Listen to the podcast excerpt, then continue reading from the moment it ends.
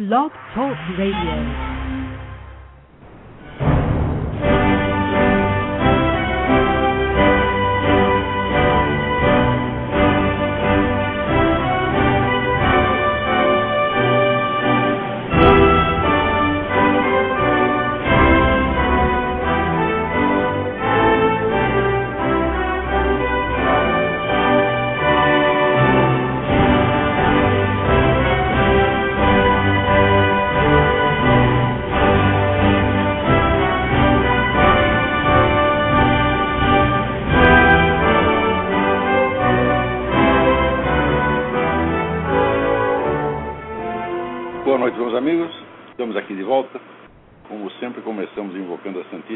Maria, o Santo Padre Pio de Pietrelcina, que roguem a Deus que nenhuma injustiça se cometa nesse programa. Queria agradecer todos os bons votos que eu recebi pela recuperação da minha saúde. Depois foi muito mais fácil do que parecia. Não houve sequer cirurgia. As duas pedrinhas foram expelidas espontaneamente por via anal né? e nada mais disseram neles foi perguntado. Também queria lembrar que no dia de 17 a 22 de outubro eu proferirei aqui em Colonial Heights, Virgínia, o curso Raízes da Modernidade, onde eu pretendo juntar os resultados de vários estudos que eu fiz sobre os filósofos daquela época numa síntese que até hoje eu não havia apresentado. Então, inscrições e informações com o misterioso senhor Eduí pelo telefone 041 9974 4443. Para quem não sabe, o Facebook está transmitindo este, este programa com imagem, onde vocês poderão me ver com todo o meu sex appeal. Então, o que mais? Tem mais algum aviso? Ah, tem. Um aviso importantíssimo aqui. A equipe do padre Paulo Ricardo pede para avisar o lançamento da segunda campanha nacional de consagrações à Virgem Maria e motivar o público a participar. É a consagração total pelo método de São Louis Maria Grignon de Montfort. Ah, na, na, no site do Padre Paulo, www.padrepauloricardo.org e no site consagrate.com, www.consagrate.com, há todas as instruções e informações. É muito importante ler estas é, as informações, há todo um guia, porque esse negócio não é assim, consagração e lá cinco minutos consagrar, não, o negócio é, é complicado, tem toda uma preparação, e antes da preparação tem que ler o texto de São, São Luís de Montfort para entender do que se trata. Então, vamos lá, vocês que são católicos, os que não são também, aproveitem e já fica assim. Né? Agora, aqui, veja você, né? o negócio já começa a semana enchendo o saco. O, o, o José Neumann Pênis publicou aí uma nota no site Usina de Letras, dizendo o seguinte, olha aqui, é, blá, blá, é, cada entrevista que dou sobre o livro, o livro dele, O Que Sei de Lula, Nivaldo Gomes, não é Nivaldo Gomes, eu lembro, é Nivaldo Cordeiro, né? É Nivaldo Cordeiro. Me acusa de ter me vendido ao PT e circula um vídeo Olavo de Carvalho no YouTube me mandando ler Trotsky. De novo, já li tudo e fui fanático pelo velho, falando muito mal do meu livro. Nivaldo e Olavo confessam que não leram, atestando a irretorquível honestidade intelectual da nossa direita troglô. Olha, a minha mensagem para você, Neumann, é muito simples e sumária. Vai tomar no olho do seu cu. Eu aqui não falei do seu livro, eu falei da sua entrevista. Você deu uma entrevista de uma hora, uma hora são mais ou menos 40 laudas, e eu comentei a sua entrevista, dizendo que estava, declarando que estava comentando a entrevista e que não podia falar do livro porque não tinha lido. Agora, se a sua entrevista não diz absolutamente nada, né? Se está tudo no livro e não tem nada na entrevista, então para que deu a entrevista? Outra coisa, será que é proibido comentar a sua entrevista? Só podemos falar do seu livro, então. Então para que deu entrevista? Então você está mentindo. Outra coisa, negócio de honestidade intelectual da nossa direita troglou, você está vendo qual é a sua honestidade, que você é um mentiroso, safado, salafrário. É isso que você é. Está me acusando de coisa que eu não fiz. Né? É, eu não, não, te conheço, nunca te vi, tá? eu não, nem sei direitinho. Você sei que você trabalhou no Estadão. Né? Para mim você é um bosta. Né? Agora, o mais bonito é o seguinte, que ele ainda reclama que o sujeito lá da revista Carta Capital né, é, fez uma coisa que mamãe mesmo com Alzheimer não perdoou. Tirou o terceiro N do meu nome, quer dizer, Neumann com dois N. O sujeito erra uma letra e você reclama. E você que chama o Zé Nivaldo Cordeiro de Nivaldo Gomes. Quer dizer, você nem, nem lê os negócios, não, nem se informa. Então, veja, depois disso que você fez, a confiabilidade do seu, do seu, da sua investigação, para mim, está colocada em, em questão. Na entrevista, você dizia o seguinte, que o, o, o Lula não era um revolucionário de maneira alguma, porque era um sujeito, vamos dizer, oportunista, que visava só a sua vantagem, etc, etc. Então, onde se concluía que você tinha aquela noção besta do revolucionário como sujeito idealista noção que Lenin e Trotsky ririam na sua cara, tá certo? Quer dizer, é uma noção romântica que o marxismo sempre desprezou, tá certo? Então, então, não é que você tem que ler Trotsky, você tem que ler Trotsky, Lenin, Karl Marx e ver se essa ideia do revolucionário como sujeito idealista, puro, inteiramente devotado à revolução, tem, tem pé ou cabeça que não tem. Então, outra coisa, de direita troglô, tá? É, é gozado, quer dizer que eu, então, sou um sujeito primitivo, tem cultura, né?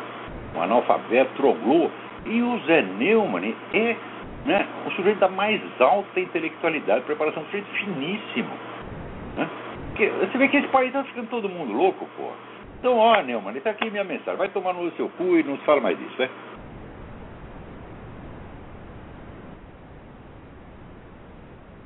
Agora, esta semana saiu aqui na National Review um artigo extremamente importante e eu sugiro que vocês leiam. Sugiro que vocês leiam. É, porque tem a National Review online, nationalreview.com, um artigo do Jim Lacey.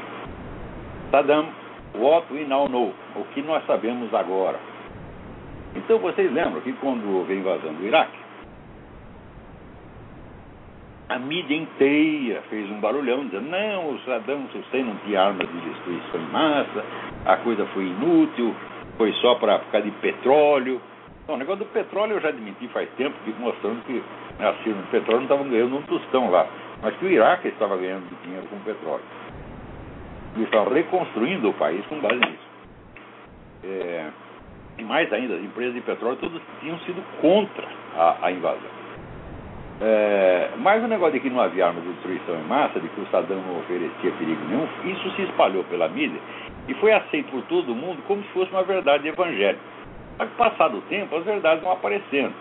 Na época eu já via, logo, logo poucos meses depois da invasão, já tinha aparecido o livro do Richard Miniter, que chama Disinformation, onde já tinha dados impressionantes mostrando que o Saddam Hussein tinha arma de destruição em massa, sim. Tá certo? É, mas ali a lista era, era pequena. Mas agora, o que apareceu, olha, viram que coisa. Quando os tanques americanos chegaram em Bagdá, Saddam já tinha completado a construção de uma fábrica de antraz. E faltava uma semana para entrar em, em operação. Ora, note bem, 1% da produção anual daquela fábrica, que seria de 200 libras, né? bastaria para matar 3 milhões de pessoas, 1%. Então, agora imagine essa fábrica trabalhando o ano inteiro, o que, que ia fazer. Né? É, também, vamos dizer, os estoques que o sujeito tinha de armas biológicas eram um negócio, era uma grandeza incalculável. E também, na época, Alguns até reconheceram que havia até aqueles laboratórios móveis, até se falou um pouco disso, mas depois se esqueceu. Agora, acontece que foram descobertos pelo menos cinco desses laboratórios móveis. Um deles dentro de uma mesquita, isto é, fora da área que era onde era permitida a entrada dos inspetores da ONU. E outro estava num centro de saúde pública também fora da área de alcance dos inspetores da ONU. Agora, você imagina o que, que a mídia esquerdista diria se a aviação americana bombardeasse laboratório de saúde pública? Hã? Ia dizer um crime contra a humanidade? Então, esta fábrica estava, onde também havia a, uma imensa fábrica de substâncias patógenas em Samarra. Então, capaz de produzir 10 mil litros dessas substâncias por ano.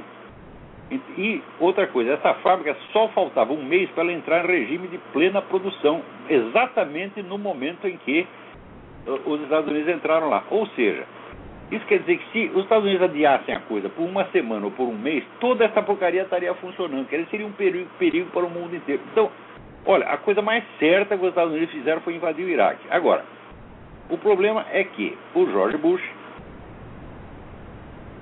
se esqueceu do fronte interno e achou, embarcou naquela ilusão de que o inimigo externo poderia unificar o país.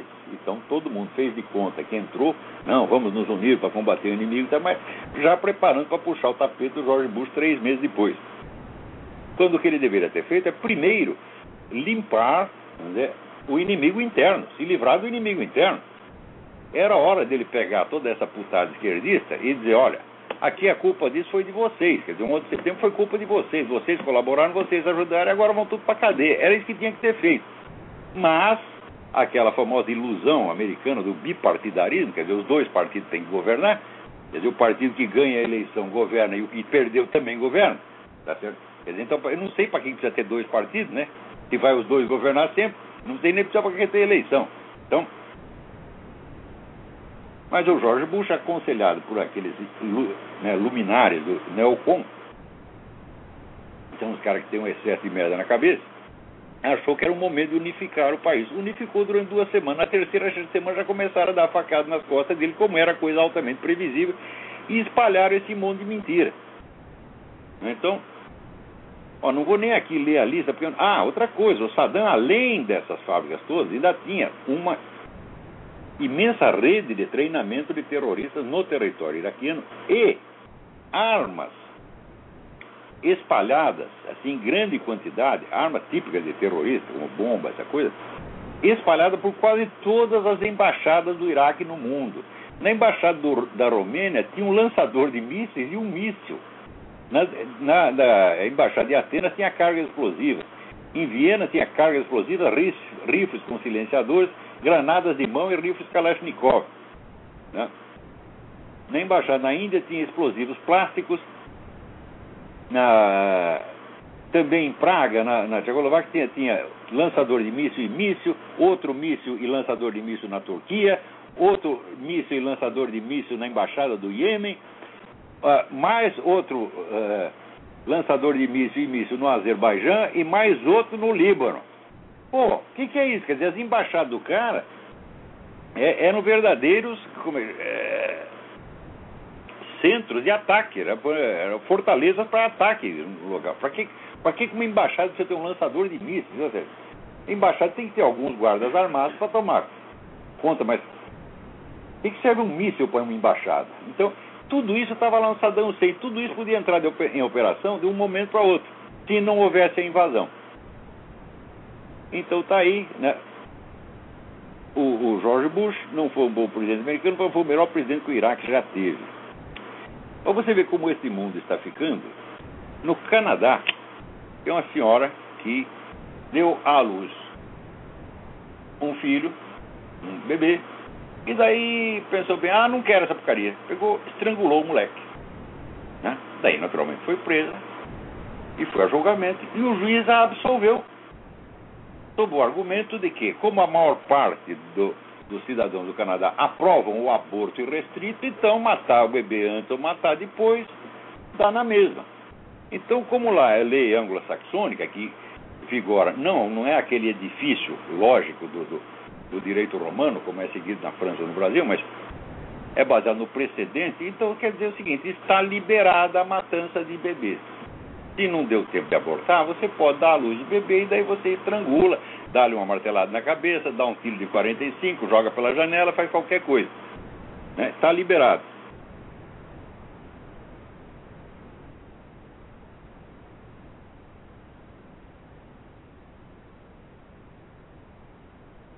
Agora, enquanto isso, lá na Colômbia, estão preparando um negócio que eles chamam marco jurídico para a paz. Sabe o que, é isso? Significa o seguinte: que todos os instrumentos de justiça que impedem o acesso ao, à política de pessoas envolvidas em crimes hediondos, crime de terrorismo, crime de narcotráfico, essa coisa tudo, serão abolidos. E até agora, por exemplo, pessoas que foram né, condenadas por atos de terrorismo não podem participar da política. Então, vai liberar tudo. Isso é abrir o caminho para as Farc chegarem ao poder por via legal. Isso é o que está fazendo aquele filho da puta do Juan Manuel Santos, né, que todo mundo diz, não, é um cara conservador, cristão, etc. E que se elegeu né, com o slogan de No Mais Farc. O sujeito traiu seus eleitores, traiu a nação inteira e está lá né, namorando com as Farc, fazendo tudo o que ela queria. Veja você, ninguém jamais pensou em chegar ao poder, tomar, dominar uma nação por meio de uma guerrilha. Guerrilha já chama guerrilha porque é uma guerra pequenininha, é um diminutivo. Aliás, quem inventou a guerrilha, essa aqui foi, foi brasileiro. Chamava Guerra Brasílica, foram os primeiros que usaram né, contra os holandeses, franceses, etc. É, e evidente não foi com a guerrilha que ganharam. A guerrilha era apenas um instrumento auxiliar das tropas regulares, como foi em todas as guerras. Então, a guerrilha, quando ela não está articulada com o exército regular, ela serve para quê? Ela serve para desestabilizar a situação e para dar apoio, dar um, um, um, canal para a ação política.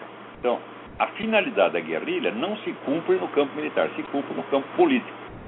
Isso significa o seguinte: o que, que a Farc queria com a guerrilha? Queria exatamente isso, queria meios de acesso ao poder por via política. E isso aí é exatamente o que o Juan Manuel Santos está dando para ele. Então, ou seja, uma vez derrotadas no campo militar, elas obtiveram esse fácil acesso à vitória política através do seu Juan Manuel Santos. Agora, veja que coisa extraordinária. Quando o Papa Bento XVI fez aquele pronunciamento público, pedindo desculpas ao mundo em nome da igreja pelos crimes de pedofilia, né, implicitamente ele nos tornou a todos nós católicos responsáveis pelo crime de pedofilia. Eu não vou pedir desculpa a ninguém por crime de pedofilia porque eu não cometi nenhum, porra. Né? Agora chega o Papa lá e pede desculpa em meu nome. Se fosse só em meu nome, tudo bem. Né? É, pagar pelo que não fez, é normal na vida. Mas espera aí, mas a igreja, como é que a igreja pode pedir desculpa por um treco desse? Que eu saiba, ora, quando a gente comete um crime, um pecado, a gente pede desculpas à igreja. A igreja não tem que pedir desculpa a ninguém. Quer dizer, aquilo foi uma cagada monstro digna do seu antecessor Paulo VI. Né? O Papa Bento XVI faz muita coisa certa, mas de vez em quando ele tem um acesso. Né? Um, um, dá, dá um, um ataque de temor servil e ele faz uma concessão tá certo? A, a moda politicamente correta. Então fez essa.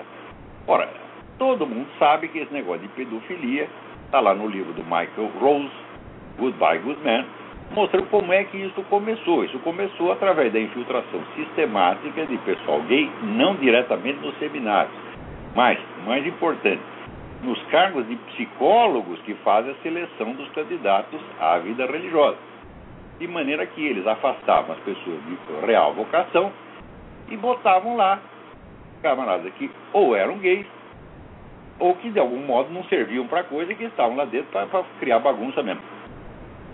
Então isso aconteceu não só nos Estados Unidos, isso aconteceu universalmente. Então, evidentemente, foi uma traição. Então, por que, que a igreja tem que assumir os crimes que são feitos pelos seus traidores contra ela? Né? Eu, disse, olha, isso aqui, falou, não parecia o Bento XVI. Falei, isso aí é o Paulo VI, é a reencarnação do Paulo VI. O Paulo VI, cada vez que abria a boca, a igreja saía perdendo. É?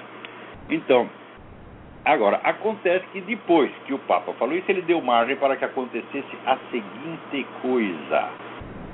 Atenção, notícia da France Press. Uma associação americana de vítimas de padres pedófilos anunciou ter apresentado uma queixa do Tribunal Penal Internacional contra o Papa Bento XVI e outros da, dirigentes da Igreja Católica por crimes contra a humanidade. É? Quer dizer, olha, um padre pedófilo que faz um malefício ao menino ou à menina é um crime individual. Agora, Se a igreja assume a responsabilidade, a culpa por todos os crimes de pedofilia, então, pelas dimensões, vira de fato um crime contra a humanidade. Ora, meu Deus do céu! Quer dizer, será que o Papa não tem um assessor, tem pelo menos um assessor de imprensa, dizendo: olha, não diga isso, santidade, isso aí vai ferrar com a gente, isso aí é gol contra. Né? Agora, já que ele assumiu, que ele assumiu, se ele vamos dizer, assume a culpa moral, da culpa moral à responsabilidade judicial é um passo, minha gente, é a coisa mais óbvia do mundo. Né? Então, o Bento XVI, que nunca fez mal a ninguém, agora está ele sendo acusado de todos os malefícios que esses traidores da igreja fizeram desde, desde dentro.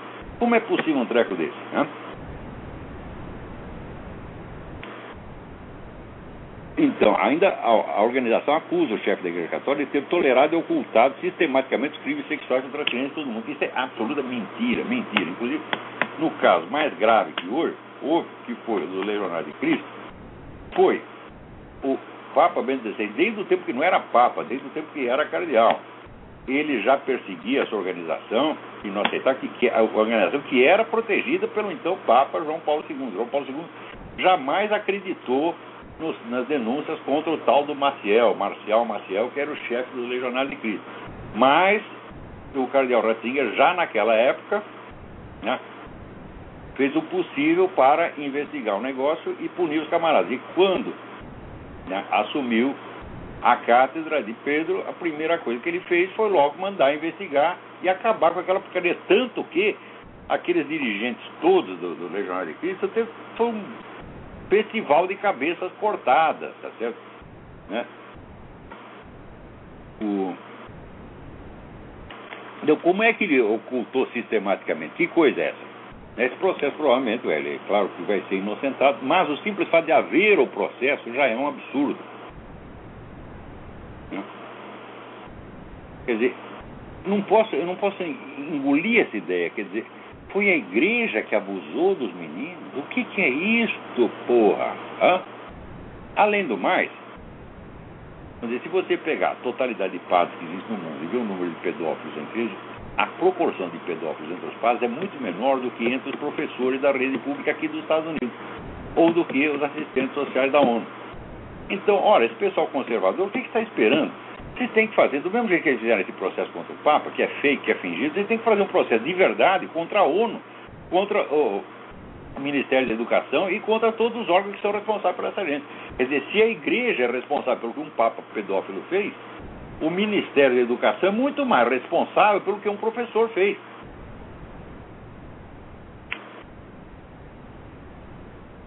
Agora, esse, esse negócio de ativismo judicial parece que é só o lado errado é que entende ativismo judicial. Eu já digo há anos, tem muita coisa que você só pode resolver por via judicial. Não adianta você falar, não adianta protestar, não adianta espernear, você tem que agir contra os casos enquanto ainda existe né, um pouco de justiça.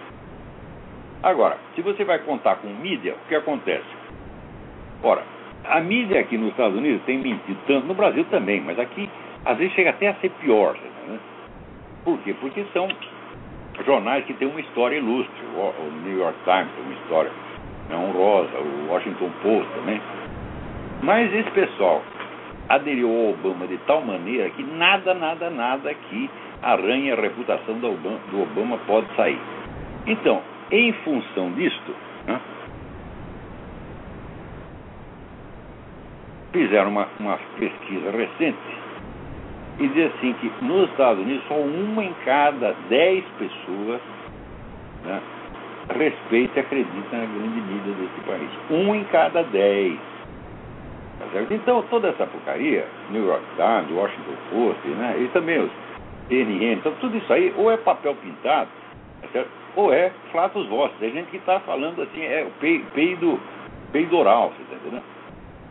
Não estão noticiando nada, estão só escondendo, estão mentindo o tempo todo. É uma coisa horrível o que está acontecendo. Ora, ao mesmo tempo, você vê, aqui o que salva a gente é o rádio. Porque o rádio não está comprometido com essa gente, então tem uma série de programas independentes, como o Rush Limbaugh, do, do Michael Savage, aliás são pessoas que não se gostam entre si, são inimigos entre si, mas são pessoas independentes que falam o que lhes dá na cabeça, isso Graças a Deus, isso permite que muitas notícias que a mídia escondeu acabem aparecendo de uma maneira ou de outra. Então, na mesma semana que fizeram essa pesquisa, mostrando que só 10% da população americana respeita a grande mídia, fizeram outra pesquisa sobre o Rush Limbaugh, que é, assim, para o pessoal da grande mídia, é o demônio, é a besta fera, né? é, é a pessoa mais odiada da grande mídia. Né? Então fizeram uma pesquisa para ver o que, que a população acha dele. Então aconteceu o seguinte, que 65% das pessoas consultadas né, acham que o trabalho do Rush Limbaugh é muito bom para os Estados Unidos. E só vamos dizer, uma, uma fração bem menor, vamos ver aqui os números certinhos. Aqui. É, olha, não, peraí. 56% disseram que o, o, o está fazendo um trabalho excelente ou bom, enquanto só 28% ficaram contra.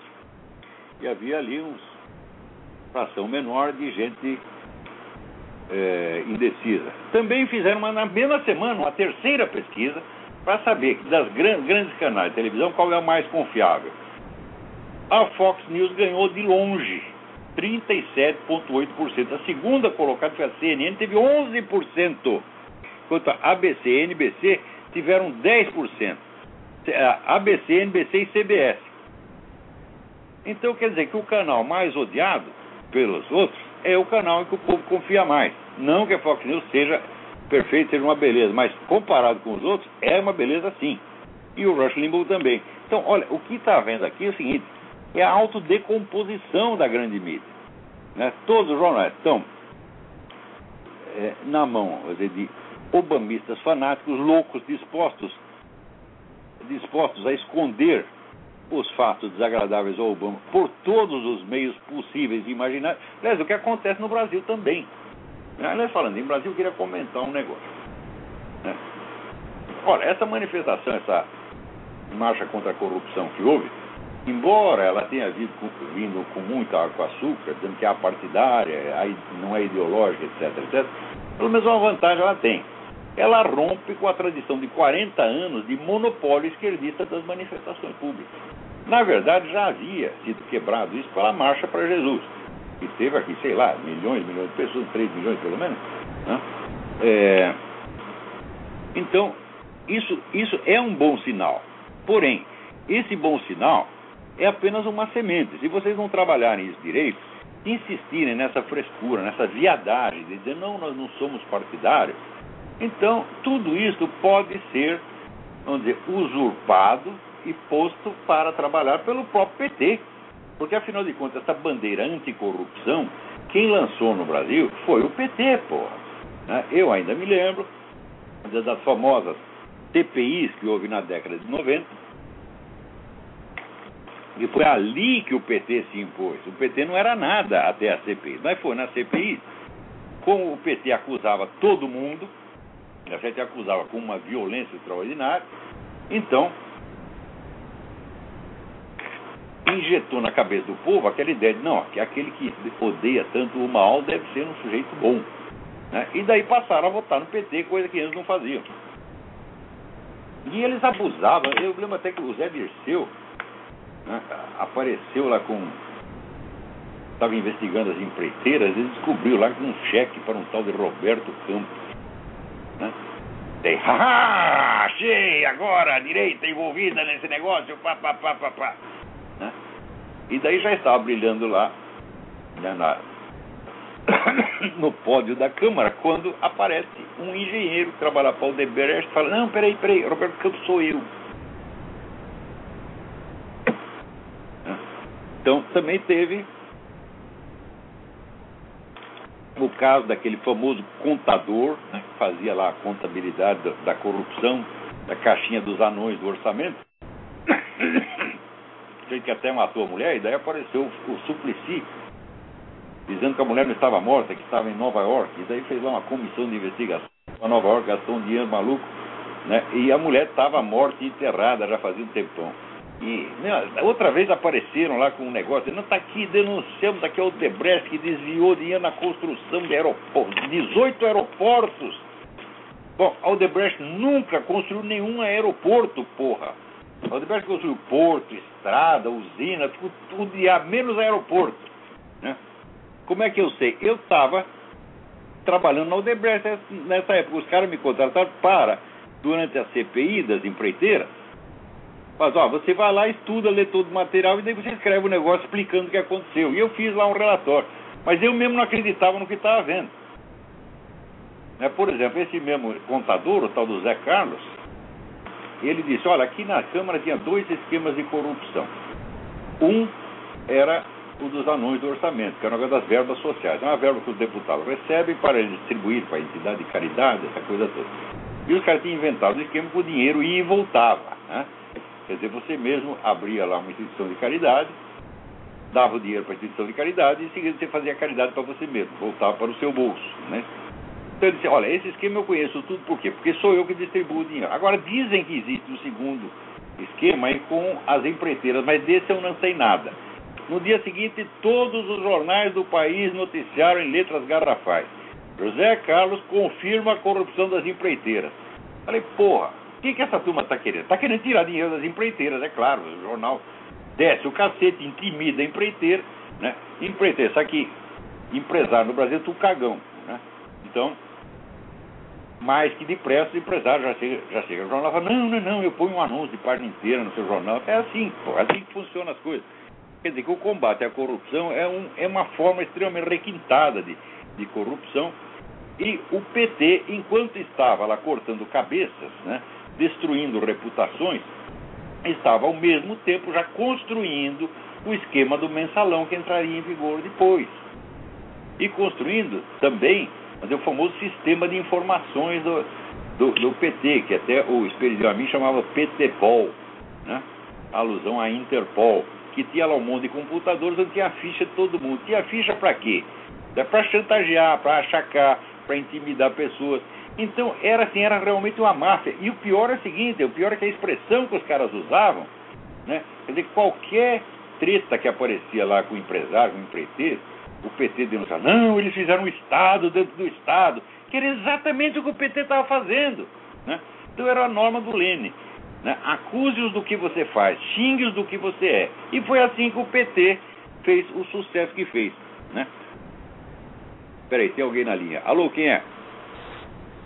Alô, Olavo, Wagner? Eu? Tudo bem? Quem é? Tudo bom. Fala aqui de Santos, São Paulo, tudo bem? Como é o seu nome? Wagner. Wagner, tudo bem? Tudo bem, graças a Deus.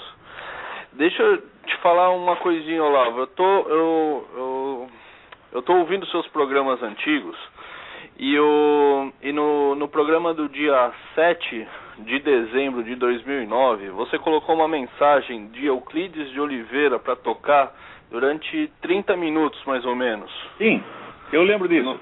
É, é, nessa mensagem, ele, ele fala meio de um... que tem um...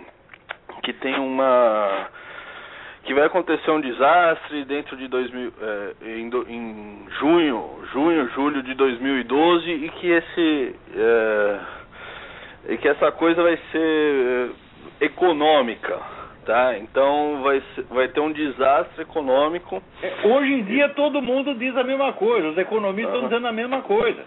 Uhum. O negócio não vai passar dessa época não, entendeu? Mas eu e... falou isso muito antes deles. Eu sempre levei a, muito a sério essa mensagem do Euclides. Ele não está brincando, não. Não, eu, eu, imagino que você tenha levado a sério porque você destinou 30 minutos do seu programa para isso, né? Claro. Então, então é, era, eu queria, eu queria que você fizesse um, um, uma análise, vamos dizer assim, da conjuntura atual econômica, incluindo essa mensagem, né? Porque parece que o negócio uh, na Europa está bem feio aí nos Estados Unidos também essa recessão e esses bilhões de dólares que o Obama manda para tudo quanto é lado aí sem sem sem pensar direito mais ou menos e, e esses dois pontos né Europa e Estados Unidos tendo problemas econômicos Olha, não é só Europa e Estados Unidos que o pessoal pensa que o resto não, não. Tem. mas você vê então hoje, esses dois lados tendo problemas respinga no mundo inteiro né Pois é, olha, a União Europeia, vou dizer uma coisa, quando eu estava né, na Polônia, quando eu estive na Polônia, que mês foi? Peraí, eu, minha, minha mulher tem melhor memória que julho do ano, do ano passado. Não, julho desse ano, claro. Estou ficando maluco. É, eu conheci um cidadão que era um funcionário aposentado do serviço secreto de um país qualquer, da, não vou dizer qual, da, da Europa Oriental. E ele disse para mim, olha, a União Europeia não chega até o fim do ano. Naquela época ninguém estava falando nada disso. Cheguei aqui, passa uma semana, começa a vir essa notícia. Né? Olha, o euro não está aguentando mais as pernas, nós vamos ter que criar outra moeda. Né? E daí ele disse uma coisa também que também está acontecendo. É uma derrota, é uma destruição total. Mas eles vão dar a impressão de que é uma renovação. O negócio que é o fim, eles vão dar a impressão que é um começo. Vai ter um recomeço. Então, vai ser um negócio de botar panos quentes. Agora, quanto a, aqui mesmo, peraí, deixa eu procurar aqui uma outra notícia que vem a calhar com o que você está falando. Né? É, eita. Um momentinho só. É...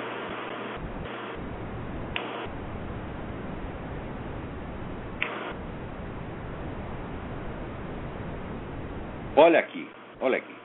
A dívida da China é igual que dos Estados Unidos, meu Deus do céu. Eles estão tão ruins quanto. Veja, veja aqui. É... É... é Rajiv Jain, né? É, gerente financeiro da Fontobel Asset Management, é, do, do, como é que se diz, é o de gerente geral do fiscal dos bancos chineses, ele disse o seguinte: olha, se vocês vissem a contabilidade desse negócio, ninguém poria mais um tostão aqui na China. Então, olha, é os Estados Unidos, é a União Europeia, é a China. O que mais você quer? A Rússia não precisa nem falar. Hã? Peraí, tem. Então, assim, o que Euclides disse está se verificando por outros meios, evidentemente. Ele pegou isso por meios místicos. Mas, é, passado um ano, os economistas todos começaram a dizer a mesma coisa. Quer dizer, as previsões aqui são realmente sinistras. Sinistras. E o Obama, o Obama foi colocado lá, vamos dizer, como, como executor da massa falida, tá entendendo? Quer dizer, olha, o que sobrou de dinheiro nós vamos torrar. Né? Aqui até essas houve um sujeito, agora não me lembro o nome, um auditor do governo federal, né, que daí numa sessão da, da, da Câmara verificou que faltava nas contas, né, é, aproximadamente, acho que era 3 bilhões de dólares, um negócio assim. E ele disse, e perguntaram para ele, onde foi parar isso? Ele disse, não, eu não achei que era minha obrigação eu averiguar isso aí. Então eu também não sei. Resultado, some o dinheiro ninguém sabe para onde vai. Né? E o Obama já aumentou aqui, desde que nos últimos anos o teto admissível da dívida aumentou 40 anos. Desses 40, mais de metade foi no governo Obama. Quer dizer que cada vez mais dívida, mais dívida. Onde é que o pessoal espera? Como é que você pode assim, pagar dívida com dívida? Parece esses caras viciados em jogo que caras no agiota, e daí, ah, me empresta 100 pau. Perdi o 100 pau, me empresta mil. Agora me empresta 10 mil. E assim por diante. O AJ vai, vai entregando, porque daí o cara fica na mão dele. Quer dizer, banco vive de endividar os outros, porra. Né? Agora, as coisas que o Obama faz não é nada, nada por incompetência. Tudo isso é calculado. Meu Deus do céu. Você vê que o FBI, durante, desde há muito tempo, vem escondendo coisa que foi descoberta já né, em 2005 né? Eles já sabiam disso. E era a participação saudita no plano do 11 de setembro. Só agora apareceu. Né? Quer dizer, quando está completando 10 anos do negócio, porra. Né? Mais, mais ainda, ainda tem o seguinte: tem uma região do Ártico que é uma região de. de, de como é que as maiores reservas do mundo de hidrocarbonetos estão lá, e ali você tem toda a riqueza animal da coisa peixes, né, eh, recursos de pesca formidável. A Rússia está disputando essa área, dizendo que é dela. Só que é o seguinte, os americanos chegaram lá primeiro e pela lei eles têm, eles têm o direito. E a mídia aqui está toda apoiando a reivindicação russa, porra. Né? E quem começou isso foi né, o então o cara que mais apoiava era o Leão Panetta, que era então o ministro da defesa do, do, do Obama. Ora, o Panetta, meu Deus do céu, esse planeta é comunista de carteirinha, comunista de pai e mãe, como dizia o Carlos Lacerda, porra. E além disso, trabalhou para os chineses um tempão. Né? Como, é que vai, como é que você pode botar uma pessoa dessa, meu Deus do céu, num, num cargo como é, secretário de defesa? Né? Ademais, tem mais alguém na linha? Tem, peraí, tem mais alguém na linha, vamos responder primeiro. Alô? Alô, Olavo? Eu? Opa, Olavo, aqui é Rodolfo de São Gonçalo, do Rodolfo, site Sentinela? Católico. Beleza, Olavo. É, eu tinha te mandado um e-mail na semana passada, mas né, primeiramente eu gostaria de te parabenizar pela recuperação. Sabe, você tem certeza que a gente esteve rezando muito por você aqui. Obrigado, obrigado. E louvamos a Deus realmente por você estar bem, estar bem de saúde. É, eu a gente- queria te fazer aqui em primeira mão uma denúncia é, de um Se espetáculo. você puder falar mais alto, eu agradeço. Fale um pouquinho mais alto. Sim, é, gostaria de fazer uma denúncia aqui no seu programa, se você me permitir, com relação a uma festa que começou no Rio de Janeiro e agora está se espalhando pelo Brasil. Que o, o nome da festa é um nome bem sugestivo, né? Que o nome da, da festa, né? Que é uma festa de, de música eletrônica tal, que se chama Missa, né? Que é o movimento dos interessados sacudir sua alma. E a, essa, essa festa Eu Nada ouvi mais- falar disso. Isso aí é ultra... isso aí se enquadra na lei do ultraje a crime e ultraje a culto. Isso, Isso não é admissível de maneira alguma. Essa coisa tem que parar já e os responsáveis têm que ser punidos sim. Agora, isso depende que a igreja ou um grupo de fiéis né, recorra à justiça, porque a gente só fala reclamar não adianta. Né? Eu, se eu fosse um cara milionário, eu ia ter uma assessoria de 100 advogados só para ir em cima desse tipo de coisa. Porque se ninguém age, o mal continua crescendo. Agora, a própria igreja, quer dizer, a alta hierarquia da igreja não está interessada. A alta hierarquia está interessada em fazer com a igreja o que o Obama está fazendo com a República Americana. Tá certo? Eles estão lá para acabar com o negócio. Então tem que contar com os fiéis, pô, né? E- Olha, você vai Exatamente. muito bem denunciar isso aí, viu?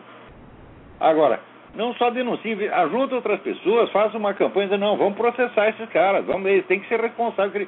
Lê, procura o Código Penal, leia lá, ultraje a culto. Esse negócio é característico. Quer dizer, você escarne... o texto da lei é o seguinte, escarnecer de alguém por motivo de crença ou função religiosa. Meu Deus do céu, estão escarnecendo claramente. Hã?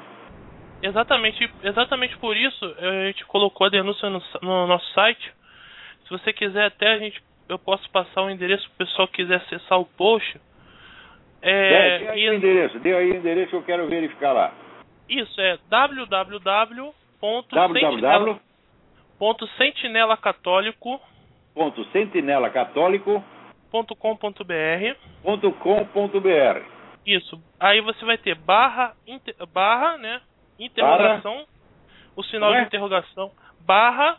Barra o sinal, interrogação O sinal de interrogação P. P de pato. Isso, é Aham. P de pato igual, sinal de igual, igual 494. 494. Isso. Esse, esse é o post lá. Pô, mas do- chegando na, na, na página de abertura, tem um link para isso, né? Isso, exatamente. Não precisa Tá- decorar a coisa inteira, é sentinelacatólico.com.br. Isso. É, na verdade, o que está na nossa página é o, é o sexto post, né? Você desce um pouquinho, tá lá, missa. E é uma coisa que eu peço também aos ouvintes que sejam juristas, advogados, que quiserem, entre em contato conosco para a gente poder realmente tomar providências. Existem alguns grupos católicos, né, que já estão começando a se mobilizar contra isso. Parece que vai ter uma festa Olha, dessa aí enquanto agora. ainda existe um pouquinho de justiça, tem que recorrer a ela. Porque se não Isso. recorrer a ela, meu filho, daqui a pouco, todos os juízes vão ter sido comprados. Isso, e, Tá. parece que vai ter uma festa dessa agora dia 2 ou dia 3 de outubro, alguma coisa assim. Então, pessoal aí que realmente ficar indignado, quiser entrar em contato com a gente, Mas não é só um- assim, intervir para eliminar a festa. Não, tem que punir, os caras é crime. isso, exatamente. Inclusive Nossa, eu até pra coloquei acabar com o negócio. Não adianta acabar, já foi feito, porra.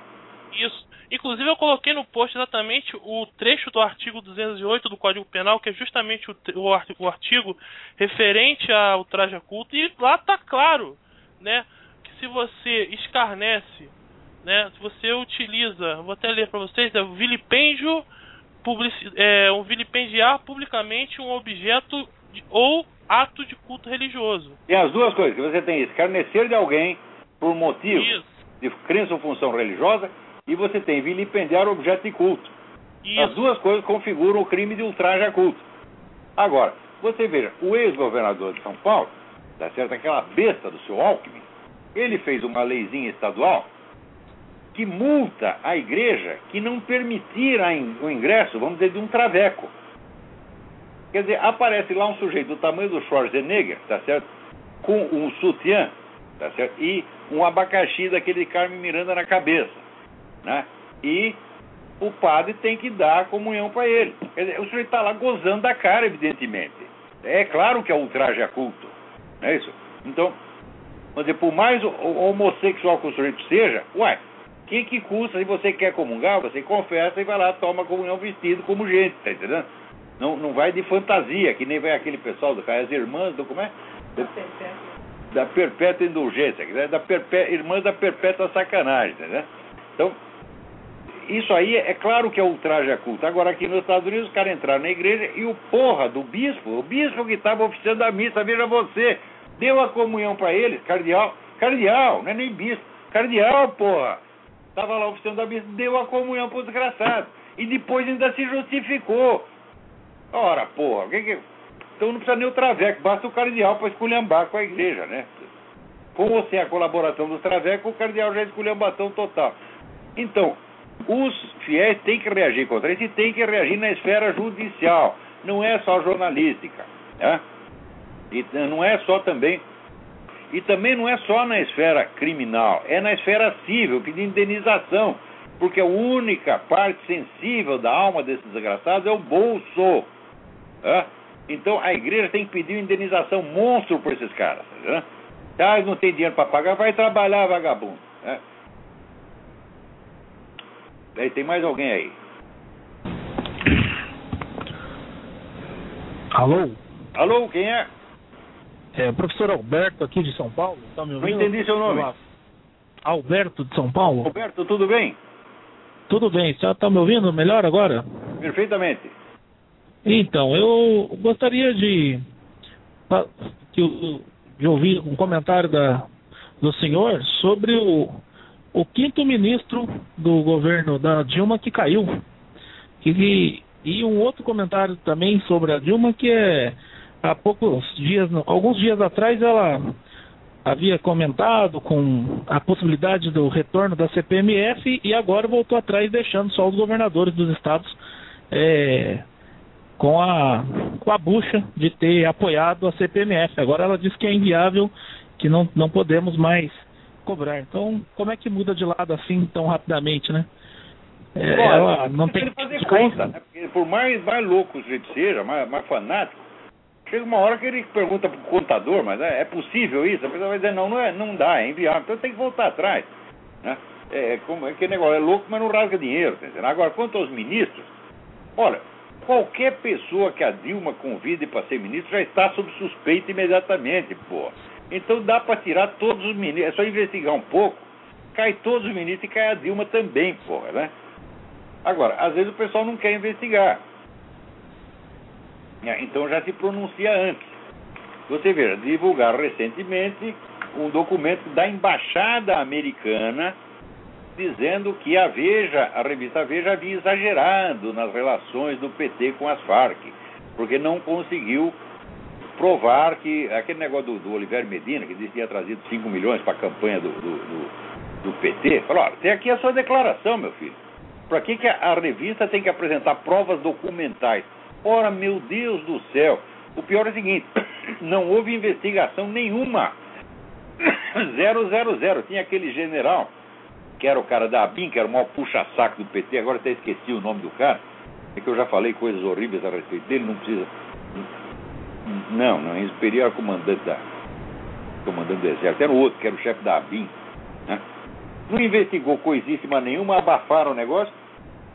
Então, como é que sem investigação, como é que a revista tem obrigação de apresentar provas documentais? O que, que é isto, minha gente?